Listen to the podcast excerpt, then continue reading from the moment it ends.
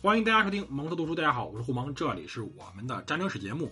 我们今天接着讲一个新的战争，叫做高梁河之战。高梁河之战，说句实话啊，不想讲它，因为它的有点惨，有点丢人。但是我们后面讲的很多战争，我们都很丢人，真的很丢人。就从现在开始讲的很多战争里面，我们不再像。之前的那样，有无数的荣光，经常是伴随着各种凄凉、悲伤而开始的。高梁河之战实际上算是整个中国历史的一个转折点吧，就是我们可能失去了唯一一个机会，就在宋朝初年失去了收复燕云的机会。如果说当时能够收复燕云，那么可能宋朝历史会完全的不一样。所有后面的一切问题，核心在于我们没有对于北方游牧民族的有效防御手段。我们对于骑兵没有办法，我们没办法把辽朝人赶到草原上去，因此我们需要付出巨大的成本去维持一支庞大军队。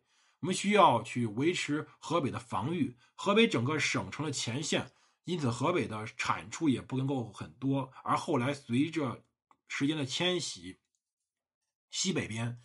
西北边的李家，也就是我们也应该说的赵家，反正我不管怎么说，他就是那群党项人的崛起，使得陕西也成了前线。宋朝再有钱，他也无法维持同时面对两个强敌，所以宋朝的很多的财政困难，有那么一个根本原因在于，他无法去以低成本去维持与异族的和平。而这一切的悲伤，我们都要从一个夜晚开始。这个夜晚就是公元九百七十六年十月二十一，这是个普通的夜晚。但是当这一晚上突然醒来的时候，第二天突然醒来的时候，人们震惊了。人们的感觉是天要塌了。为什么？赵匡胤死了。宋太祖赵匡胤在所有人印象中是活得好好的。为什么呢？是因为前几天他还曾经。去教场检阅军队，赵匡胤，赵匡胤这个马上皇帝，他是个非常优秀的将军，他甚至一个人带着一部分军队在征讨南唐的时候，也渡过长江，把南唐的长江南岸搅得天翻地覆，然后拍拍屁股走了。赵匡胤是个将军，而他这种年龄并不大呀，他出生于公元九百二十七年。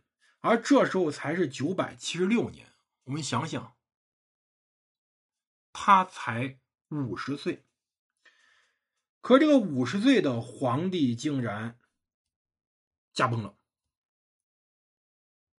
这种突然的变化会让人想起来非常悲惨的历史。开封城的这些老百姓们应该会突然想起，这么多年的安稳日子，这么多年的富日子是谁给他的？两个人，一个人叫做柴荣或者郭荣，后周世宗；一个人便是我们后来尊称为太祖的宋朝开国皇帝赵匡胤。可是他突然死了，他们的安全，这些宋朝全体官民的安全，他们的福祉，他们的保障，全部维系在一个王朝、一个皇帝的身上。但问题在于，人们突然发现，继承赵匡胤位置的不是赵匡胤的儿子，而是他的弟弟赵光义。按照历史记载啊，这天清晨，宋朝晋王开封府尹赵光义，在他的兄长大哥宋朝开国皇帝。赵匡胤灵柩前奉遗诏继位，成为了宋朝的第二任皇帝，也就是我们后来所称的宋太宗。所以这个时候，很多人就开始蒙圈了，或者说有的人缄默不言，有的人四处探望，有的人开始小声议论。他们开始发现这个事不对呀，到底出了什么事儿？尤其是那些高官们。等发现是晋王殿下登基的时候，感觉到绝对是崩溃，因为最大问题在于赵匡胤不是没有儿子，赵匡胤有儿子，而且他儿子还比较大，他有赵德昭、赵德芳，至少是两个年龄大的儿子。赵德昭是公元九百五十一年出生的，这个时候已经二十多岁了。按照任何的理论，都不需要什么国力长君这种说法。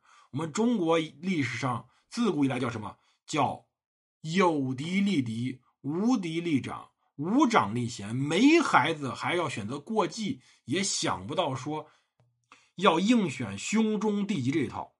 因为如果兄终弟及，会导致整个皇位的失去。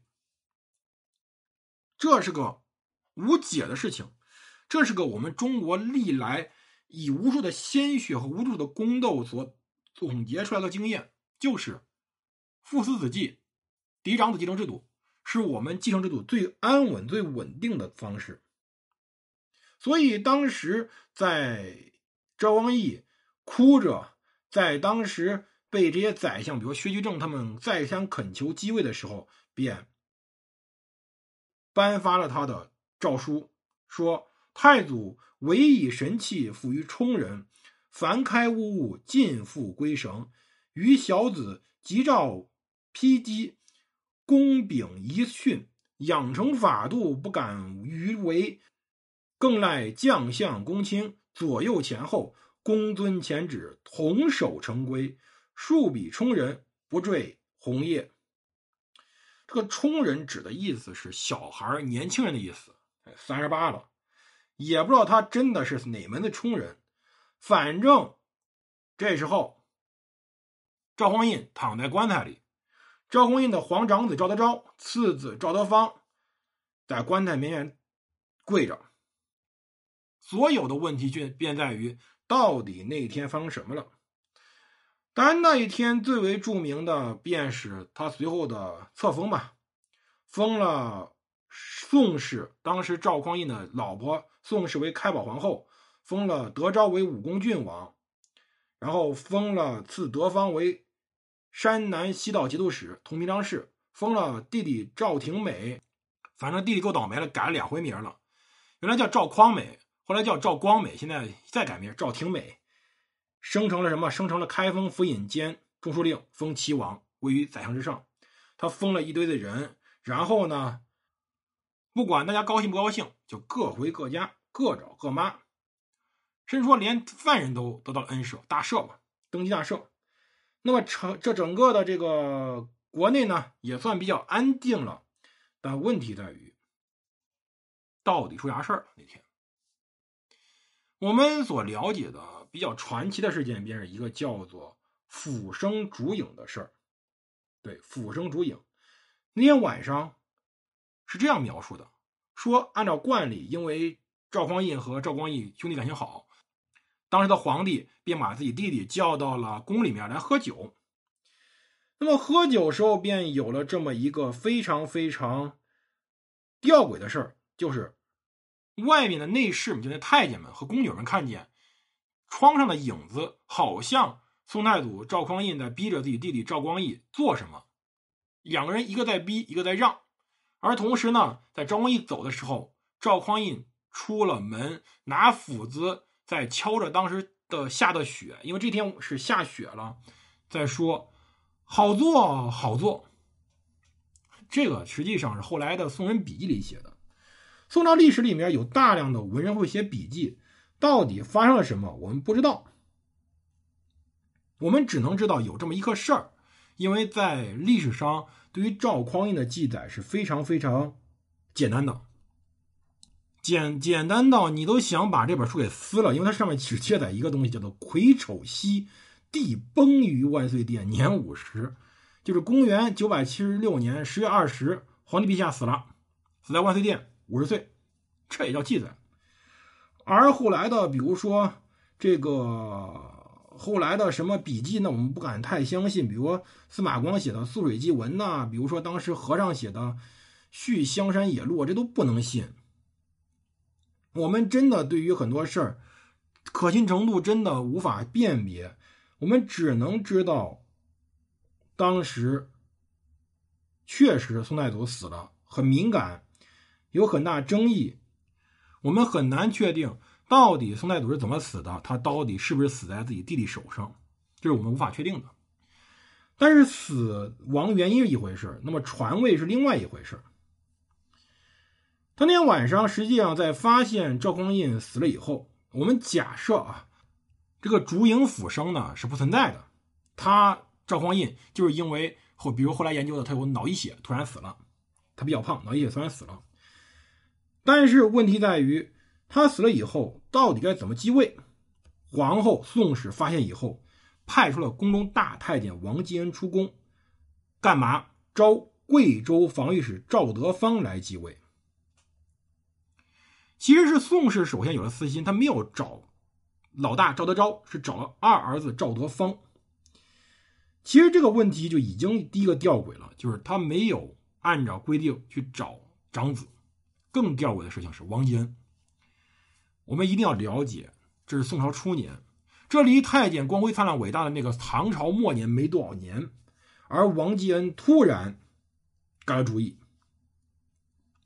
当然，这是改了主意呢，还是有什么隐情呢？我们现在无法得知了。但是王坚没有去找赵德芳，他去找了当时的晋王赵光义，而且王坚到开封府门前的时候，他竟然发现当时的开封府左衙役程德玄在那儿。他就问：“你搁这干嘛呢？”程德玄说：“我正在信陵坊睡觉。”突然听到外人外面有人叫我说是晋王召见，我就出去看，却没有人，连续三次，所以我害怕是不是晋王生病了，所以我才赶过来。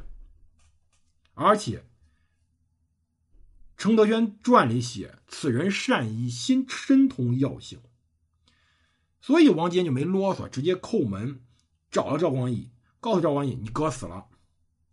赵光义还在犹豫说，到底去不去呢？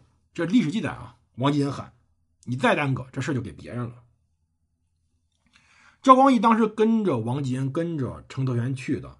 进了宫以后，当时王继恩想让赵光义按照以往规矩在直炉前等候。他说：“请晋王在这里稍等，我先去为您通报。”这时候赵光义没多说，他身边程德玄说了一句话，叫做：“便应之前，何待之有？”直接进了万岁殿。就没有通报，已经有僭越之嫌了。而等到宋皇后见了王继恩回来了，他在问德方来也。王继恩回答：“晋王之矣。”我们可以想象宋皇后当时脸上的表情，但表情愣了神以后，立马就开始喊了：“官家，吾母子之命皆托于官家。”官家是宋朝对于皇帝的一个称呼。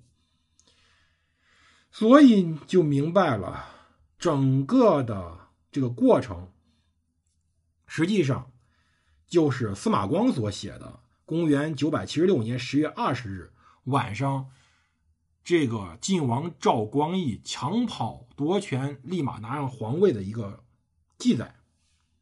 司马光没有写任何有关于烛光浮影或者说烛影斧声的这个故事。也没有说到底出现什么问题，把所有的贵罪责赖在王继恩头上，然后呢是后来宋氏主动让了位置，所以当时到底发生什么了，我们不知道。包括后来的据《资治通鉴长编》里面也记载，只有一个变化，就是说王继恩奉旨出宫，以及当时赵匡胤见赵光义又说的不是好做好做，而是好为之好为之。但是不管出现什么情况，我们就知道一点了：赵光义的德位极其不正，而且赵光义有非常非常大的嫌疑，他杀了自己的兄弟。但是到底是什么？我们现在我们不能作为一个历史发明者给你个结论。就我个人内心而言。我认为赵匡胤是被赵光义杀的，至少是被赵光义身边人杀的。因为一个身体如此好的皇帝，不可能突然暴毙。他才五十岁啊，得脑溢血是不是有点早了？但是我们也知道这种事情我们无法确定，我们无法证实，也无法证伪，所以我们不这里不给出结论。但是我们讲了这一段时间，主要给你一个结论，就是赵光义得位不正。好，今天我们讲到这儿。这里是蒙头读书，我是红芒，我们下期再说。